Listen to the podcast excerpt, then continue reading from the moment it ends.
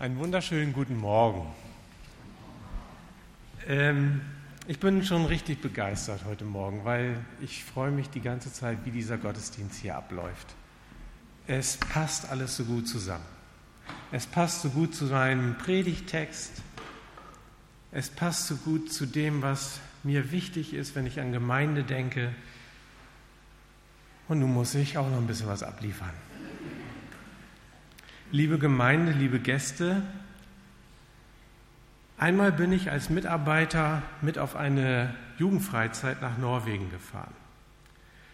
Wir hatten den Bus mitsamt Busfahrer für 14 Tage dabei. Und das war natürlich eine riesige Sache, denn so konnten wir tolle Ausfahrten machen zum Sonjefjord und über das Fjell. Es war atemberaubend. Wir hatten bestes Wetter und die Landschaft war so abwechslungsreich und umwerfend, so groß, so bunt, so... Also ich habe mich in dieses Land verliebt.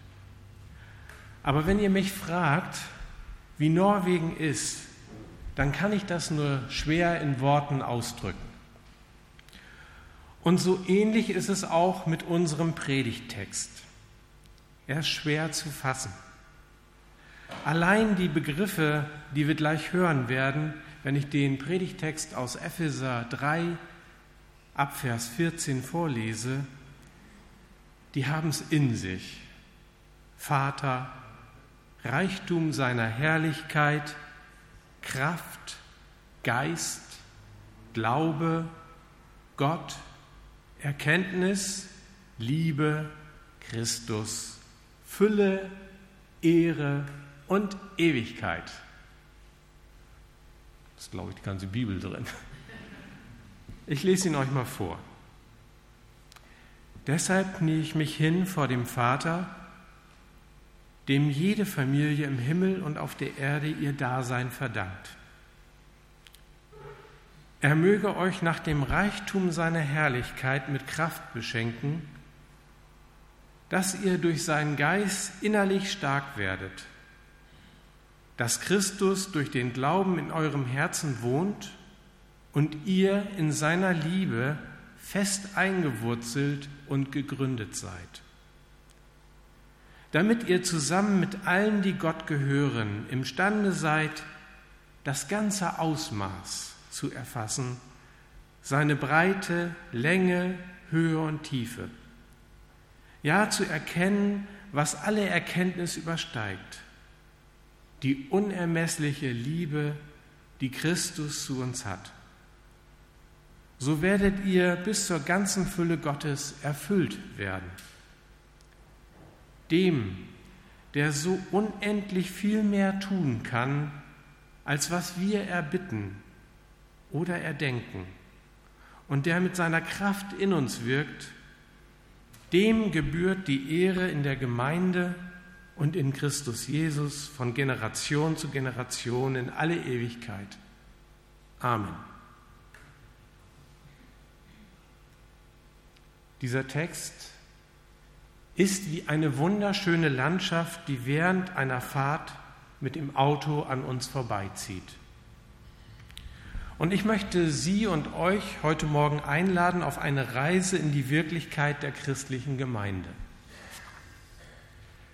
Da gibt es da, da gibt es die wunderbar ausladenden, gewaltigen Fjorde, den Reichtum der Herrlichkeit Gottes.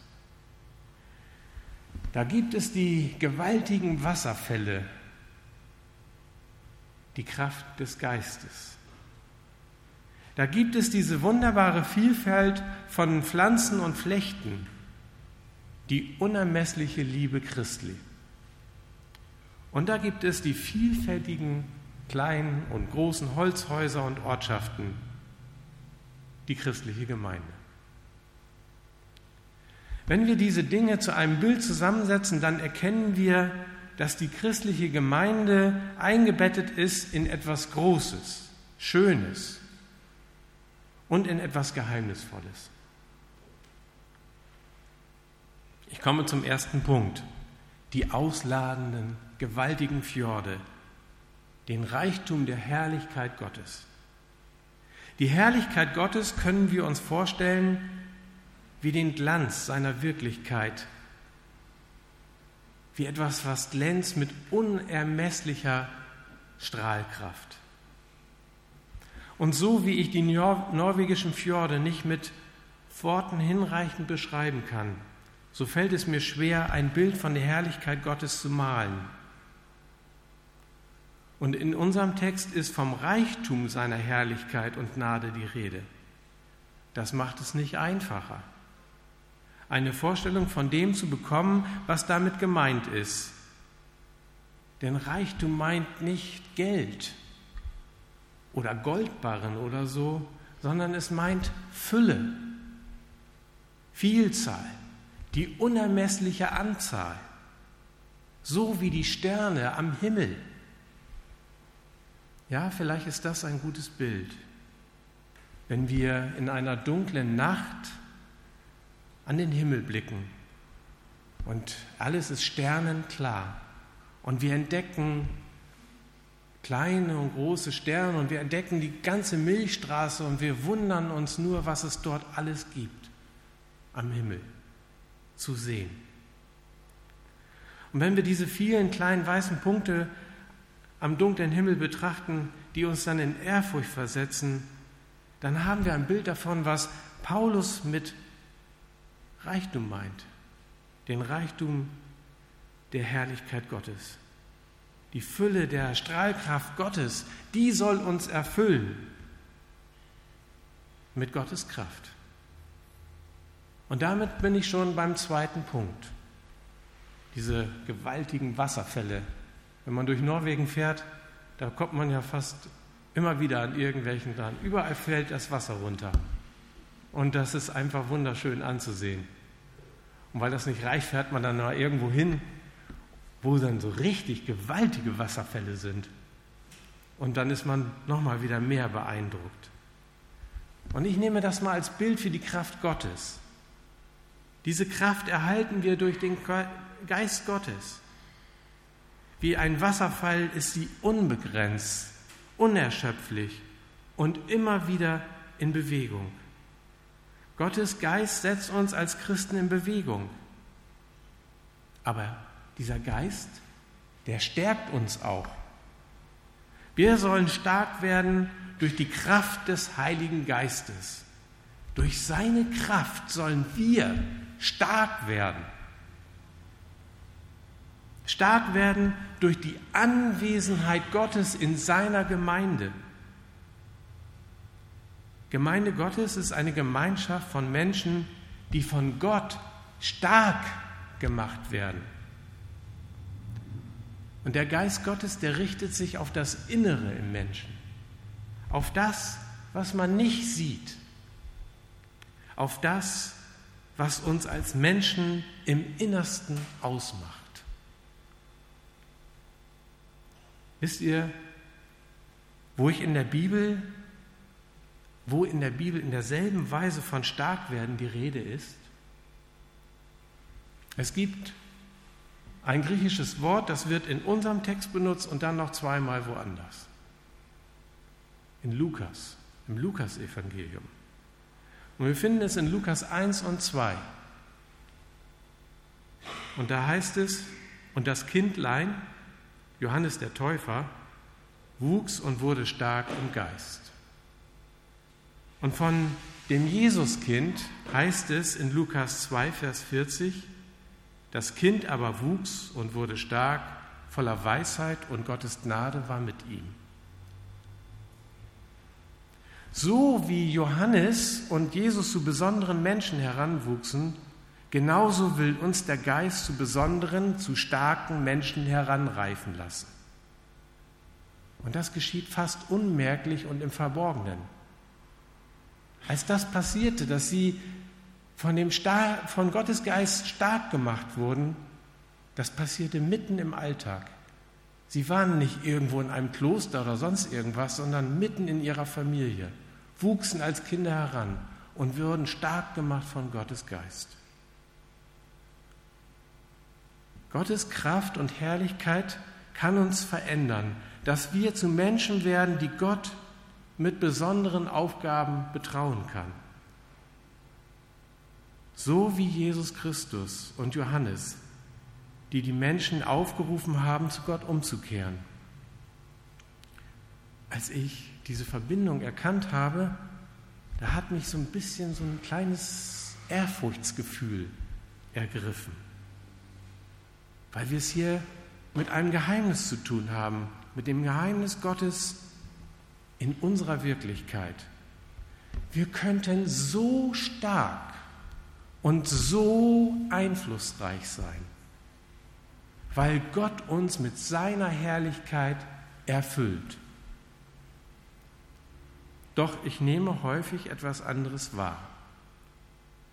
Wir denken viel zu klein von uns. Wir halten uns für viel zu unbedeutend.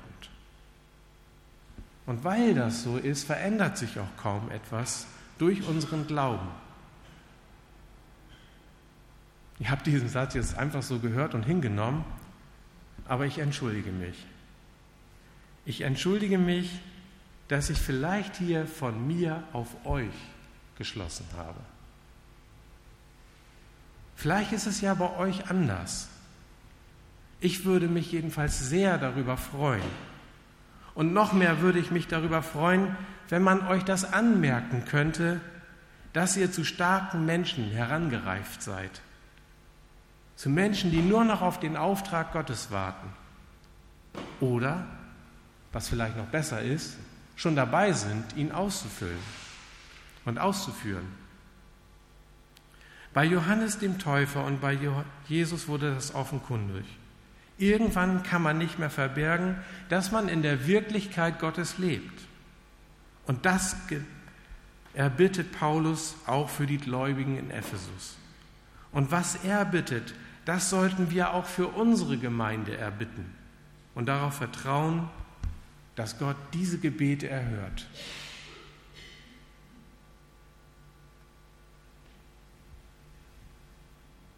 Aber das ist noch nicht alles.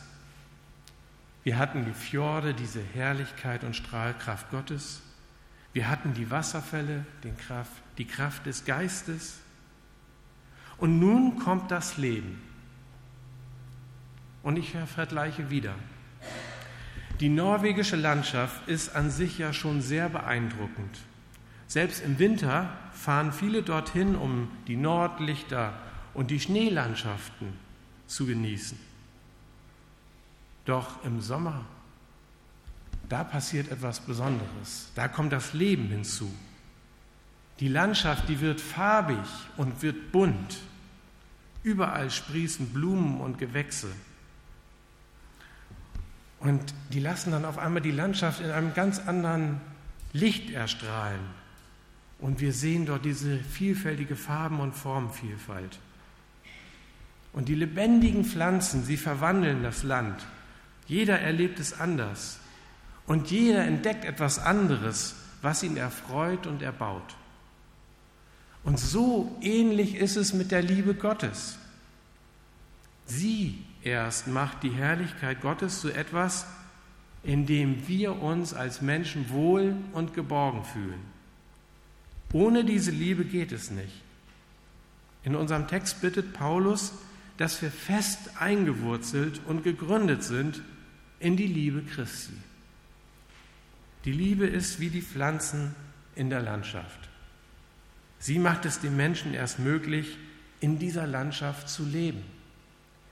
Wir sollen in dieser Liebe eingewurzelt sein. Die Liebe Christi erschafft und ernährt die Vielfalt der Christen in dieser Welt. Jeder Christ ist etwas Besonderes. Aber nicht nur das. Aus jedem Christen erwächst auch wieder etwas Neues und etwas anderes. Es ist ein Fehler, wenn wir versuchen, alle gleich zu sein. Es gibt nichts Langweiligeres und Gefährlicheres für die christliche Gemeinde als die geistliche Monokultur. Monokulturen sind anfällig für Krankheiten und für die Stürme des Lebens. Weil es ihnen an Widerstandskraft mangelt. Monokulturen sind kaum reizvoll für die menschliche Seele. Der Mensch liebt und braucht die Abwechslung. Bei uns geht es bunt zu in der Gemeinde. Wir sind engagiert, wir stellen etwas auf die Beine und wir versuchen für alle Altersgruppen ein Angebot zu haben. Aber ist es manchmal auch nicht auch so, dass wir die Dinge nur abspulen, Aufgabe annehmen, ausführen und Haken dahinter? Wäre Paulus jetzt hier bei uns, dann würde er in die Tiefe gehen und fragen, und wie haltet ihr es mit der Liebe?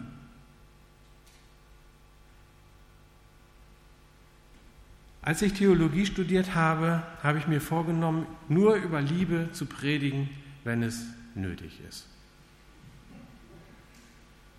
Und soll ich euch sagen, warum?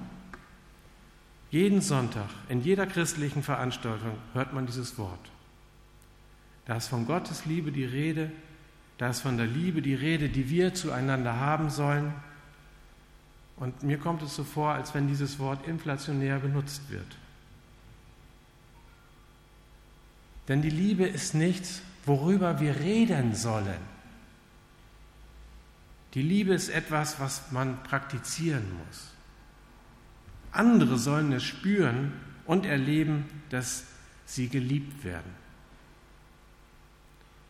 Wenn Paulus darum bittet, dass die Epheser eingewurzelt und gegründet sein sollen in die Liebe Gottes, dann heißt das nicht von der Liebe reden, sondern in der Liebe leben. Und deswegen habe ich auch dieses Bild von dem Leben, von den Pflanzen, von dem, was da wirklich kreucht und fleucht und wächst und bunt ist, gewählt. Und was Paulus damit meint, das können wir im ersten Korintherbrief lesen, im 13. Kapitel.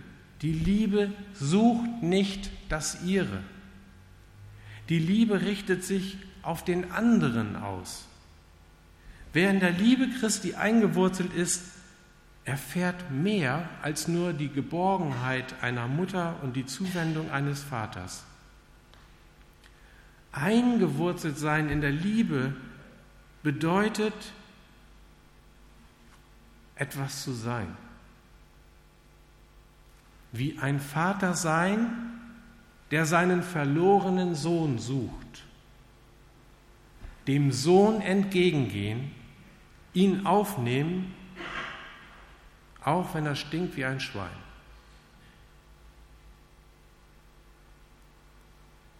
den Menschen in die Arme schließen, ihn aufnehmen in die Gemeinschaft der Christen, ihm ein Zuhause bieten. Wir müssen den Menschen mehr als einen Sitzplatz hier im Gottesdienst anbieten. Denn die Liebe ist eine Suchbewegung. Sie versucht den anderen zu verstehen, sie fragt danach, was der andere braucht, und wenn das geschieht, dann wird es bunt in der Gemeinde. Denn die Liebe verbindet. Indem die Men Liebe Menschen miteinander verbindet, schafft sie Neues. Sie ernährt uns und erfreut uns. Paulus hat seine Gemeinden immer wieder darauf hingewiesen, dass all ihr Treiben umsonst ist, wenn es an der Liebe mangelt.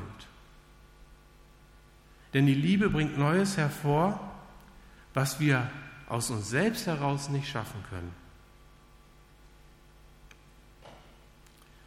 Lass mich das bisher Gesagte kurz zusammenfassen. Ich habe die wunderbar ausladenden Fjorde Norwegens verglichen mit dem Reichtum der Herrlichkeit Gottes. Diese Fülle der Strahlkraft Gottes soll uns erfüllen mit seiner unermesslichen Kraft. Ich habe die Wasserfälle als Bild für die Kraft des Geistes verwendet. Die Kraft des Geistes will uns am inneren Menschen stärken. Sie will uns stark machen für besondere Aufgaben, die wir von Gott empfangen. Und zuletzt habe ich über die wunderbare Vielfalt von Pflanzen und Flechten gesprochen. Sie diente mir als Bild für die unermessliche Liebe Christi, die den anderen Menschen sucht und uns als Gemeinde verbindet. Aber was wäre Norwegen ohne diese vielfältigen Holzhäuser und Ortschaften, die in diese majestätische Landschaft eingebettet sind? Es ist kein Traum. Man kann hier leben.